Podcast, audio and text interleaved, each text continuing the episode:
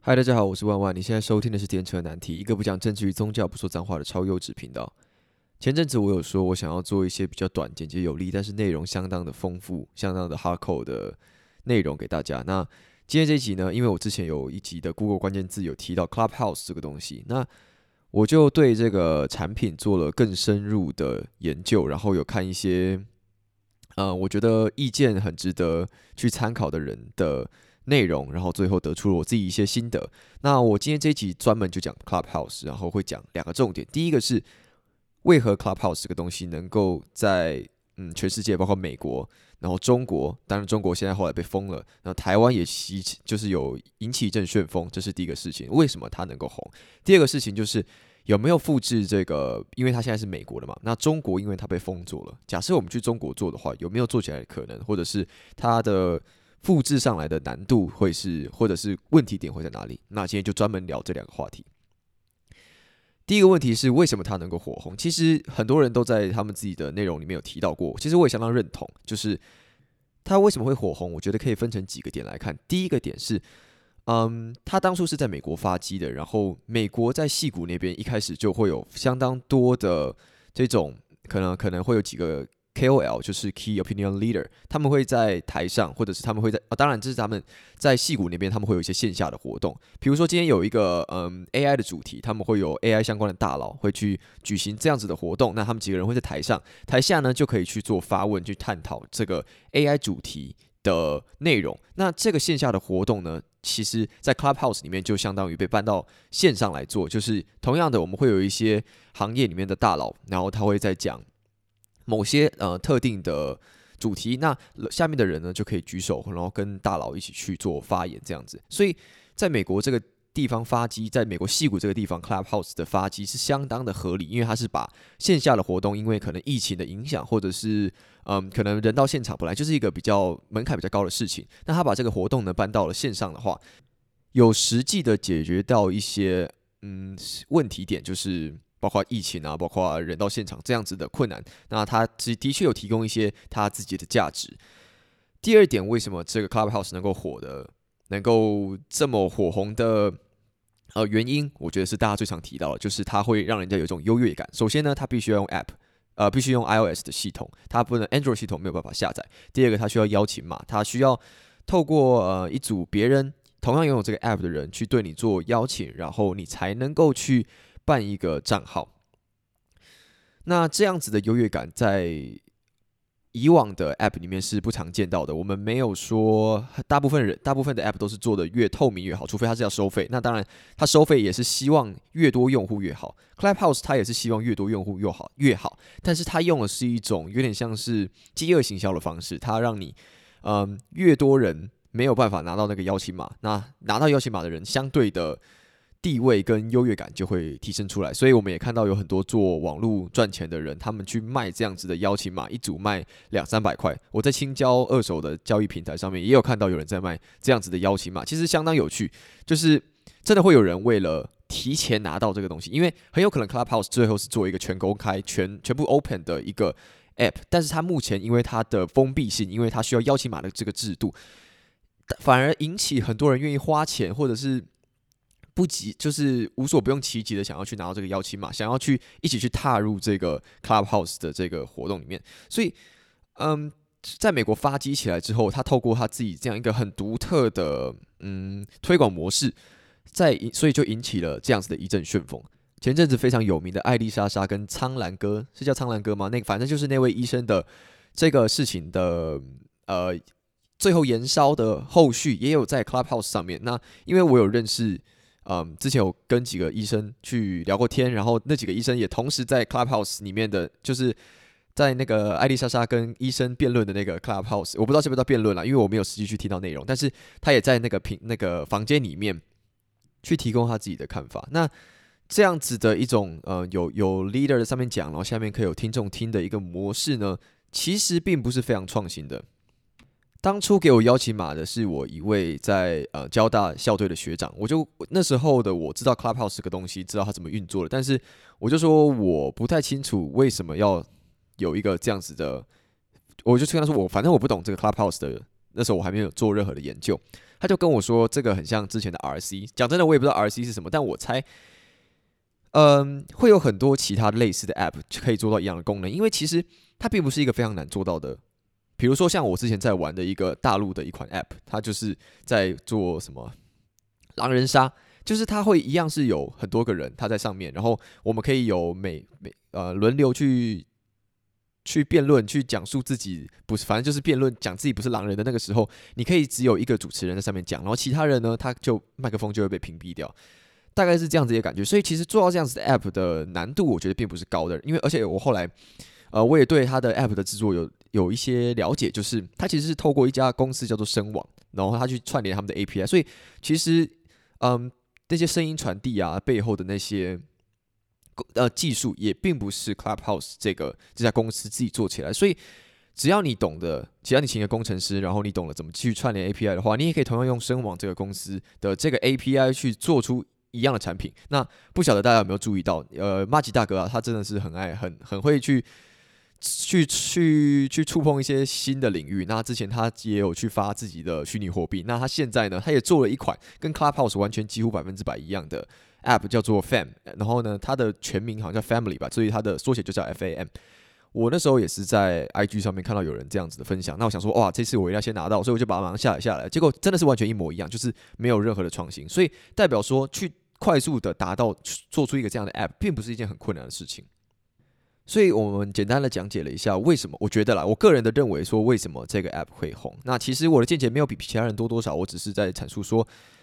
它的环境、它的起源跟它的那些优呃在给人家造成优越感的那种饥饿行销的策略是相对非常成功的。那我觉得大部分的对 Clubhouse 做评论的人也都都到这一层，也都是讲的非常好。可是呢，嗯。我要再讲一次了，就是我非常喜欢的一个 YouTuber，他叫李自然，他也有讲了一集讲 Clubhouse，所以我其实是看完他那集 Clubhouse，然后再加上我自己其他一些研究之后，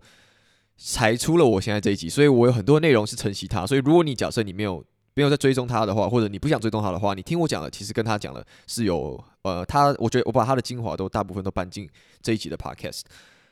李自然他是一个他推崇的创业方式，并不是想到新 idea，然后并不是需要在做很多创新的，而是他觉得应该要在已经人家已经确定可以赚钱的商业模式里面，再去杀出自己的一片天。也比如说，他很推荐你去做抖音，但是你可能可以去印尼做抖音，因为抖音这个商业模式已经在中国大陆已经被证实是说可以执行的，所以他会推荐你去印尼做这件事情。那他看到 Clubhouse 这个产品之后，他的想法就是，那我有没有办法在中国做一个自己的 Clubhouse？毕竟中国被封了嘛，就是。因为他会因为呃里面聊天的内容，中国无法控管，所以中国就把这个这样的一款 App 给封锁了。那你自然就在思考一个问题，就是有没有办法去复制出这样子的产品在中国？那回到我刚才前面讲了一个蛮大的重点，就是很多人说 Clubhouse 这个东西这个功能啊，其实大很多的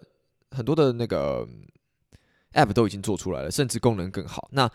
这一点我也相当认同，而且我也这也是我的疑问之一，就是为什么同样这个功能，比如说我可以用我可以用 Line 就可以做到一样的事情，我在 Line 上面开一个群组，我可以开群组通话，让大家去讨论这个话题。那我也可以把这个东西弄成公开的，让想要知道这个话题的人能够都加入一起，都可以一起加入进来。那而且不只是 Line，是我所所我所知道的音呃做音讯的 App 不多，可能就像 Zoom 啊一些商业的，然后像 Line 啊等等，就是。我所知道的没有很多，但一定有更多功能很强大的呃 App 在可以做到达到这样的功能。可是为什么说 Clubhouse 可以火红？那这个问题的答案我是听是参考李自然的，他是这么讲的，他是说，同样是一款做音讯的商品，你你做的是可能像我刚才讲的狼人杀，那你做的是娱乐相关的，或者是你做的是一些嗯。KOL 的一些布道，一些反正就是讲一些知识，提供一些内容的话，然后一些高精英，你的你的 target 人群是在一些高高知识分子的知识传播的话，那又是另外一种完全不同的产品定位。所以，我们不能只讲最基础第一层的功能性而已，而是我们应该要去把这个产品的，因为产品的定位本来就是相当重要的一个嗯一个我们所要看的一个点，所以我们不能单单只去评断这个。呃，产产品的功能就是我们说哦，它就是一个聊天的聊天聊天室。那这确实，你我们讲的也没有也没有错误，就是我们也可以透过相关音讯的服务，一些音讯的公司提供的一些 App 去串联，去让我们自己的 App 能够做到跟 Clubhouse 完全一样的功能。可是为什么它有它自己独特之处？是因为它的产品定位是锁定一些高端分子而制成的。那顺便跟大家讲一个小小的。算冷知识吧，你你们知道在 Clubhouse 上面现在的那个 App 的头像啊，是一个黑啊，我不知道是不是黑人，但是看起来有点像黑人，因为而且他的那个颜色也是比较暗的。那我我猜测他是一个他是黑人啊，那他其实是一个 Clubhouse 里面的讲者。那听说 Clubhouse 之后可能也会去把其他讲者的头像放上来，所以这其实蛮有趣的。就是也许有一天台湾最大的 Clubhouse 讲就是开房间的开 Clubhouse 房。聊天语音房的的主播也能够头像也能够被放在 Clubhouse 的 App 的 icon 里面，就让所有人去看到，这其实蛮有趣的。那回到正题，就是说，呃，为什么 Clubhouse 它明明有那么多相关的功能的 App，但是它却能够做到自己的唯一的独特性？所以说，呃，产品定位是非常重要的。那我们就在探讨说，我们没办法在中国复制一个一样的东西出来。其实我觉得这个问题，我们就把反把我们呃第一个就是呃有没有办法复制一个一模一样的 App 出来的这个问题，我们应该去推回到为什么 Clubhouse 可以火可以火红这件事情。我刚才讲了 Clubhouse 可以火红，是因为第一个他在戏骨那时候的他就有他自己的的需求，他就有自己的刚性需求，就是大家会有这样子交他们在戏骨里面他们会有这样子交流的需求，所以。这是它，呃，一开始这个 app 就有刚性的需求。第二个是它可以制造出一些隔阂，它可以制造出说在下载的上的困难度，让想让人家去得到优越感。所以你如果要在其他地方复制一个这样子的东这样子的 app，你有没有办法达成这两件事情？就是第一个，你必须有需求，必须有，我们会很常有一些线下的活动，然后。嗯，可能会有一些会有几个比较大咖的讲者，然后下面会有听众，大家习不习惯这样子的一个交流模式？假设有这样子习惯这样子的交流模式的话，这个 app 才会火。那比如为什么我们讲需求嘛？其实比如说像 Zoom，Zoom 为什么会有这样的需求？因为很多的公司都会有 meeting 这样子的，嗯，沟通的需求，所以。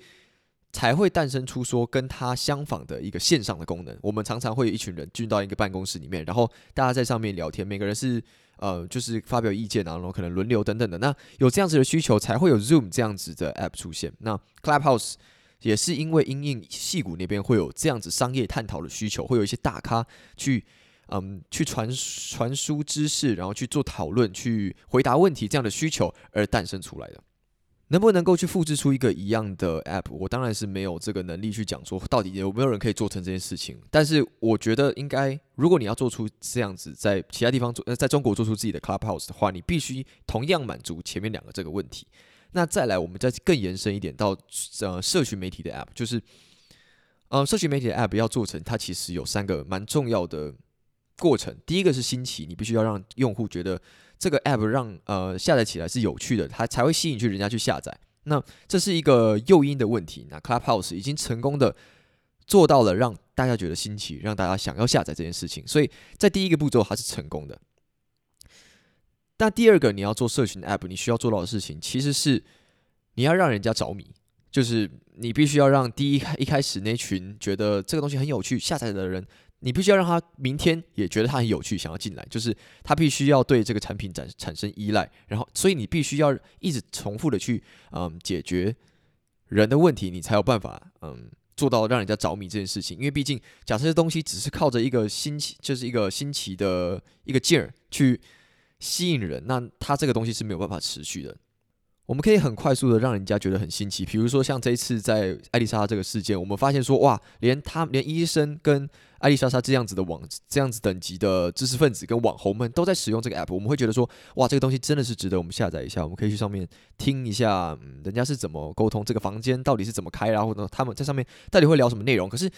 你该怎么样让用户持续的想要去做这件事情？这是。Clubhouse 目前需要去完成的第二件事情，那这个当然也需要更长的时间去证明说，它能够长期的让人家持续的去使用使用这款 App。那最后一点呢，就是社区社交 App 要就是像做这样，比如说 YouTube 啊，你做嗯抖音啊，或者是你做包括这个 Clubhouse，你要怎么样能够让这个产品能够应用上去？就是光靠用用爱发电是没有办法的，就你必须要让一群人少少部分的人能够在上面获得利益。就是 YouTube 之所以可以变得这样的蓬勃，是因为它上面有一群很认真创作的 YouTuber，他们持续的卖命的提供内容。所以 YouTube 才会形形成一个正向的循环。那为什么那群 YouTuber 愿意在上面这么卖命的提供内容？包括现在二零二一年的当下，还在有许多新的 YouTuber 不断的诞生当中。为什么这件事情？就是因为 YouTube 它愿意去提供这一群人这一小部分的人利益。所以说要嗯，在那在讲抖音，抖音其实也是一样的道理。包括 Facebook 啊这些所有的粉丝团这些这些类别的 App，这些社群类别的 App，其实都是要有少部分人。能够在上面获益，所以才会再形成一个正向的发展。因为不是所有人都愿意说无条件的，比如说，呃，医生他真的会每天愿意去说上去一个平台，然后去讲说自己今天看了什么，呃，今天学就是去讲一些医学的知识啊，或者是说有谁那么愿意去每天长期的去在一个 App 上面把自己会的东西都教给人家，甚至是把不会的东西也学起来，然后教给人家。要给人这样子一个动力，真的是有钱才能使鬼推推磨。就你必须要让那群人有获益才有可能。所以 Clubhouse 目前是在一个，呃，所以我刚才讲了三个阶段嘛：新奇，再来是着迷，再来是获益。然后 Clubhouse 目前已经让人家觉得新奇这个阶段了，它能不能够让人家着迷，能不能够让一小部分人获益，是他接下来所应该面对面对的考验。那做呃音讯这个行业，其实算是嗯门槛比较低，但是能够获益的机会比较少的一个一个行一个产业。因为像是 podcast，我假设我现在在讲，然后我可能是通常会在听的情况下，不是一个很专心的时候，可能是我在打扫啊，或者是我在开车的时候，我想要需要一个陪伴的声音，我需要有个觉得无聊的时候需要听个音乐的时候。我才会听听个听个背景声音的时候，我才会去把 podcast 打开。可是 YouTube 不一样，我们我们没办法在开车的时候去看 YouTube。有啦，我看过有一些 Uber 司机，他会在开车的时候旁边放 YouTube YouTube。但是你通常是没有办法去很专心的去看那个影片上的内容。所以，嗯，音讯这个产业，它相对于影片这个行业来说，它能够它的广告收益，它能够变现能力并没有那么高。那这个也是我觉得 Clubhouse 可能会面对的问题。它可能在呃一款 App 要成功了第三个阶段，就是获益这个阶段，可能会遇到比较难的问题，因为它的获益，它必须要有想到一个模式，能够让少部分人能够获益。那当然，在美国 Podcast 这个东西已经发展的相当成熟，在台湾目前也正在串起当中。所以，嗯，我很期待。当然，我因为我毕竟也正在正在有录 podcast，所以我也很期待说 podcast 这个东西，它的嗯，就是在少部分人获益这个部分，能够越来越成熟，越就是有能够持续提供内容的人，可以在上面获得利益，那会有更大的动力，而且而且就是会愿意去学习一些更难的东西，然后去整理一些很复杂的内容来提供给大家。那这是一个呃社群 app 所应该要有的正向循环。所以这就是今天我简单的谈了一下，就是参考了很多人的内容，然后我自己包括我自己的想法，去诞生出来一起专门讲 Clubhouse 的这个这款 App 的 Podcast。那我是万万，你现在收听的是电车难题，一个不讲政治与宗教、不说脏话的超优质频道。我们下次见，拜拜。